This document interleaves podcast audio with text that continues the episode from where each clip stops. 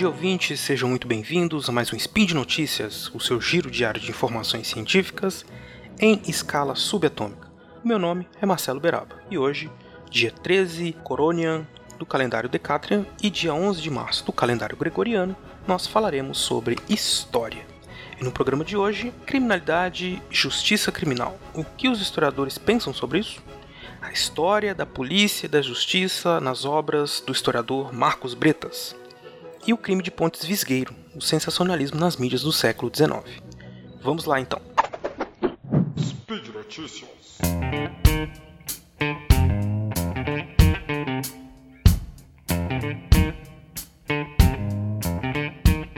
A primeira notícia é sobre criminalidade, justiça criminal e história. O que os historiadores falam sobre isso? Criminalidade e história é um tema de pesquisa que vem se desenvolvendo, vem crescendo nos últimos anos na academia brasileira, nas universidades. As pesquisas dos historiadores cada vez mais têm se voltado para o processo criminal. O que é o processo criminal? É a fonte principal que os historiadores utilizam para entender os crimes e a criminalidade em geral. É, são feitos apontamentos com relação aos crimes em si, homicídios, tentativa de homicídios, é, roubos, é, questões de violência em geral, né, agressões físicas, como também são utilizados esses processos para se entender os valores, o uso da violência no cotidiano, o comportamento que é aceito, que não é aceito. Então, essa fonte tem se mostrado cada vez mais rica para responder aos anseios dos historiadores, que são os anseios da sociedade que a gente vive hoje em dia também. Né? Afinal de contas, a todo momento nós estamos debatendo aí o aumento da violência, da brutalidade, a banalização né, dessa violência. Nós estamos falando sobre a, o aumento da criminalidade.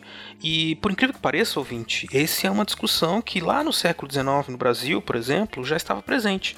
Né? A, a, assim como acontecia na Europa. Né? A ideia de que o crescimento das cidades leva a um aumento da criminalidade, que faz com que as pessoas se sintam menos seguras, e aí seria preciso que o Estado criasse formas de diminuir e aumentar, diminuir a criminalidade, aumentar a sensação de segurança. Claro que as respostas que os pesquisadores davam lá no século XIX são diferentes daquelas que são dadas hoje em dia, em alguma medida. Né? Tem ainda muitas reminiscências desse pensamento criminológico do século XIX e no século XX. Por exemplo, com relação à própria imagem do criminoso. Quando a gente fala de criminoso, a gente pensa lá no Dick Vigarista, né? Aquele cara com cara de bandido. O que é a cara de bandido? Sejamos francos, cara de bandido para todos nós, principalmente no Brasil, que vivemos com convivemos com um regime escravista por séculos, cara de bandido é o sujeito que é negro, favelado, né, que vive em condição social é, de uma condição social é, inferior, né, no sentido econômico. Essas pessoas, elas desde sempre foram identificadas como classes perigosas, como agentes que poderiam levar a um caos social. E desde o século XIX elas vêm sendo tratadas como tal especificamente, né? Vêm sendo é, é, perseguidas ou sendo alvo da ação policial e da ação judicial. Pois muito bem, isso por um tempo a historiografia viu como a dinâmica da repressão e da resistência. A, o Estado como opressor que tenta impor um comportamento e a resistência da população por meio da criminalidade, que seria uma expressão desse dessa dessa vontade popular, né? Então, o, o, em outras palavras, os historiadores olhavam para a fronte criminal pensando o criminoso não como esse ser doente quase, né, socialmente, mas como alguém inserido no contexto social e tentavam observar o sentido que ele dava para aquela prática criminal. Se seria um sentido, uma resistência cultural, se seria uma forma de protesto passivo, né? Essa foi uma das primeiras. Isso está presente nas primeiras interpretações, interpretações sobre a criminalidade, sobre o crime, sobre o criminoso. Depois de um tempo, o desenvolvimento da historiografia começou a fazer a gente a pensar em outros fatores, como o próprio esse aparelho que a gente chama de opressor, né? A justiça, a justiça e o Estado, eles não são seres é, homogêneos, né, que tomam atitudes racionais o tempo inteiro. Eles são formados por pessoas. Essas pessoas que são agentes da justiça, elas estão presentes em diferentes contextos. Se a gente pensar no Brasil, um promotor ele atua é, com a mesma legislação é, e com mas com diferenças, diferentes interpretações em dependendo da região, né? Porque os valores, apesar de os valores com relação, por exemplo, ao uso da violência, apesar de serem compartilhados em grande medida, existem questões que são relativas a cada tempo e cada espaço. Exemplo clássico disso é a violência contra a mulher. Se a gente pegar os estudos principais sobre essa questão, nós vamos ver que há uma visão sobre o que é o papel do homem, o papel da mulher que se expressa ali nos processos criminais. Por exemplo, quando há uma denúncia de um marido que mata ou que espanca a mulher, em muitos casos você observa a absolvição ou mesmo a legitimação da ação violenta desse marido, desse cônjuge, é, com relação à sua mulher, porque esse era um assunto que por muito tempo foi considerado privado no Brasil, né? Então era aquela velha história de que em briga de marido e mulher ninguém mede a colher. Ela acontecia muito e era muito presente né, nessa formação dessa jurisprudência sobre o uso da violência. É claro que aí você tem uma série de estudos também que vão mostrar, e dentro dos estudos vocês vão encontrar uma um certo padrão disso, né, de julgamentos em que há mais absolvição, mas há também os casos em que há uma condenação, né, o, é, de certa maneira a justiça e a população, e aí é uma outra linha de interpretação que a historiografia tem, que é uma linha mais weberiana, interacionista, elas estão, são grupos é, formado por pessoas, né, representantes do Estado e a população daquela região estão trocando valores, informações. Né? É, à medida em que uma situação é criminalizada em um momento e não é criminalizada em outra, por que essa diferença acontece quando é o mesmo crime? Vai, é violência. Um matou a mulher e foi absolvido, o outro matou e foi condenado. É porque há os atenuantes, os agravantes, e aí neste é, nessa negociação que os historiadores observam a formação e a negociação dos limites para o uso da violência, do que podia ou do que não podia ser feito. Isso para todos os casos. Né? Isso é evidente que é uma das linhas de pesquisa das várias que são possibilitadas pelos processos criminais. Pois muito bem, vamos para a nossa segunda notícia então. Nossa segunda notícia nós falamos sobre as obras do historiador Marcos Bretas. Lá nos anos 80, o desenvolvimento das pós-graduações no Brasil fez surgir uma profusão de estudos que utilizavam os processos criminais. Como eu disse para vocês na primeira notícia, o processo criminal uma, como fonte é muito rico, porque ele traz uma, diversas histórias.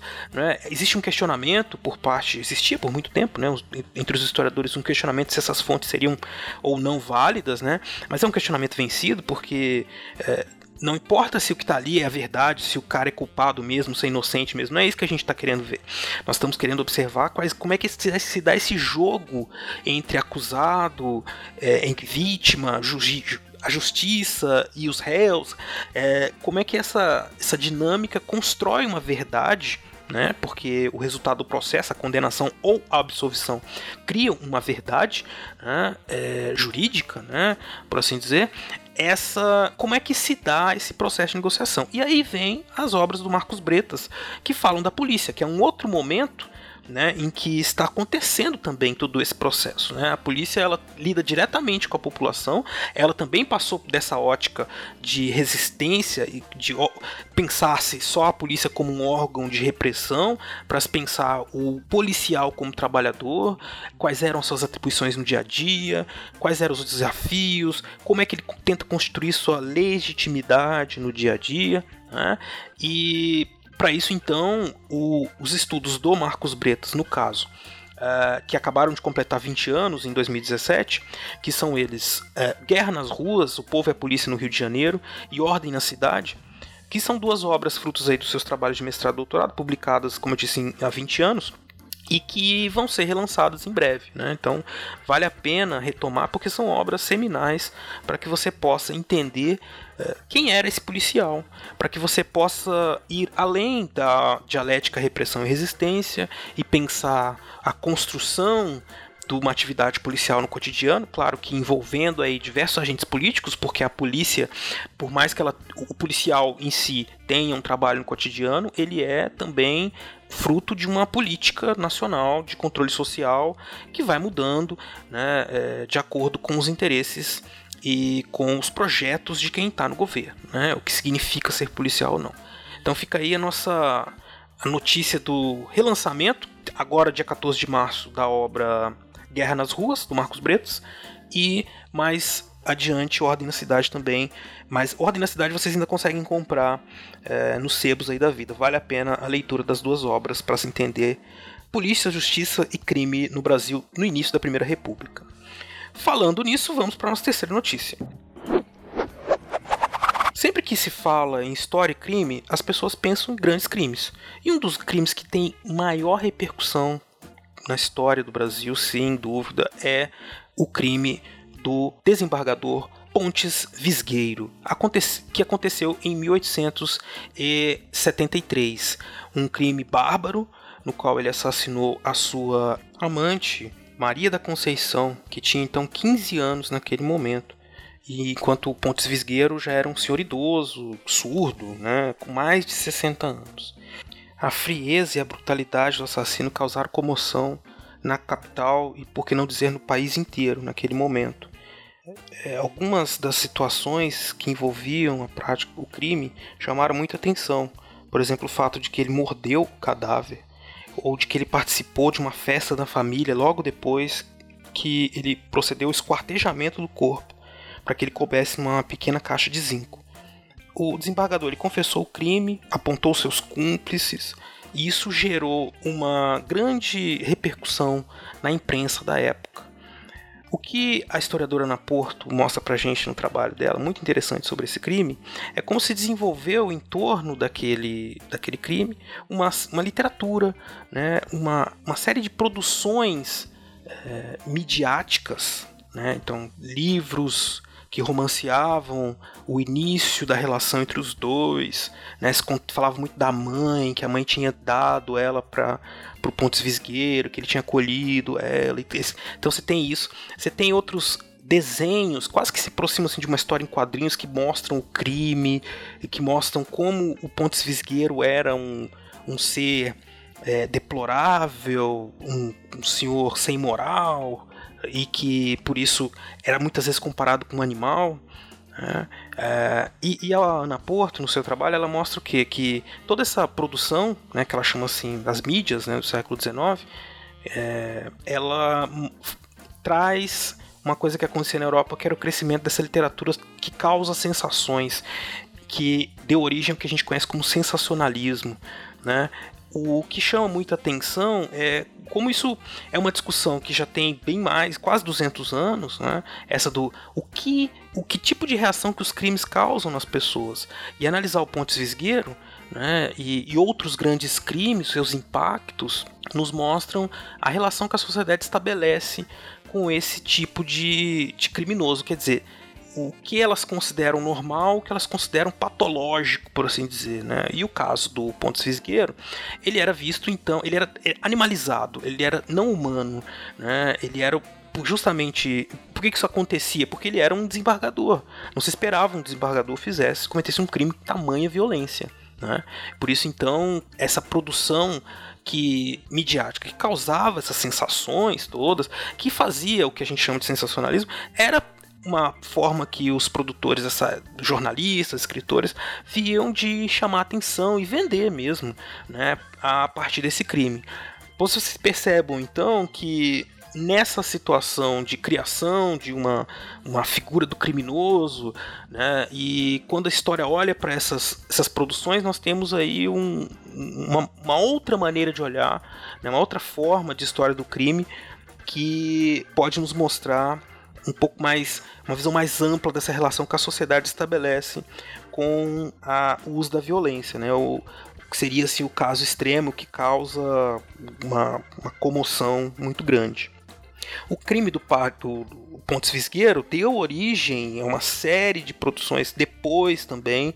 Né? Você tem o Evaristo, o Evaristo de Moraes que escreveu em 1934 um livro em que ele estuda todas as nuances do crime, diz que ele foi condenado injustamente.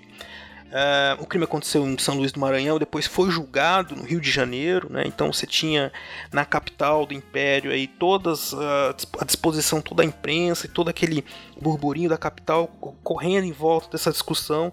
Né? O Pontes Visgueiro ele contratou advogados ilustres para defendê-lo, né? mas acabou condenado à prisão perpétua por conta desse crime bárbaro, né? Bom, muito bem. Creio que deu para vocês perceberem que as possibilidades de estudo dos crimes e dos criminosos e da justiça pela história são muito amplas. Né? Fica até difícil falar aqui nesse tempo curto que a gente tem, mas é, deixo aí vocês com essa reflexão de que nós o crime, os criminosos, a violência, a sensação de segurança, a imprensa, como ela trabalha e, e essa questão, né? tudo isso são perguntas, são situações que os historiadores têm estudado cada vez mais, tanto dos seus pormenores quanto nos aspectos mais gerais, quantitativos, né? estudando qual tipo de crime que ocorre mais em determinada região, é, o crime que fica famoso, o crime que é esquecido, tudo isso faz parte desse caldeirão, dessa maravilha que é a história. E por hoje é só. Eu lembro a todos vocês que os links comentados estão no post e deixe lá também o seu comentário, elogio, crítica, o que vocês preferirem. Eu gostaria de lembrar também, agradecer, dizer que esse podcast ele só pode acontecer graças ao seu apoio no patronato do SciCast, tanto no Patreon quanto no Padrim. Um grande abraço e até amanhã!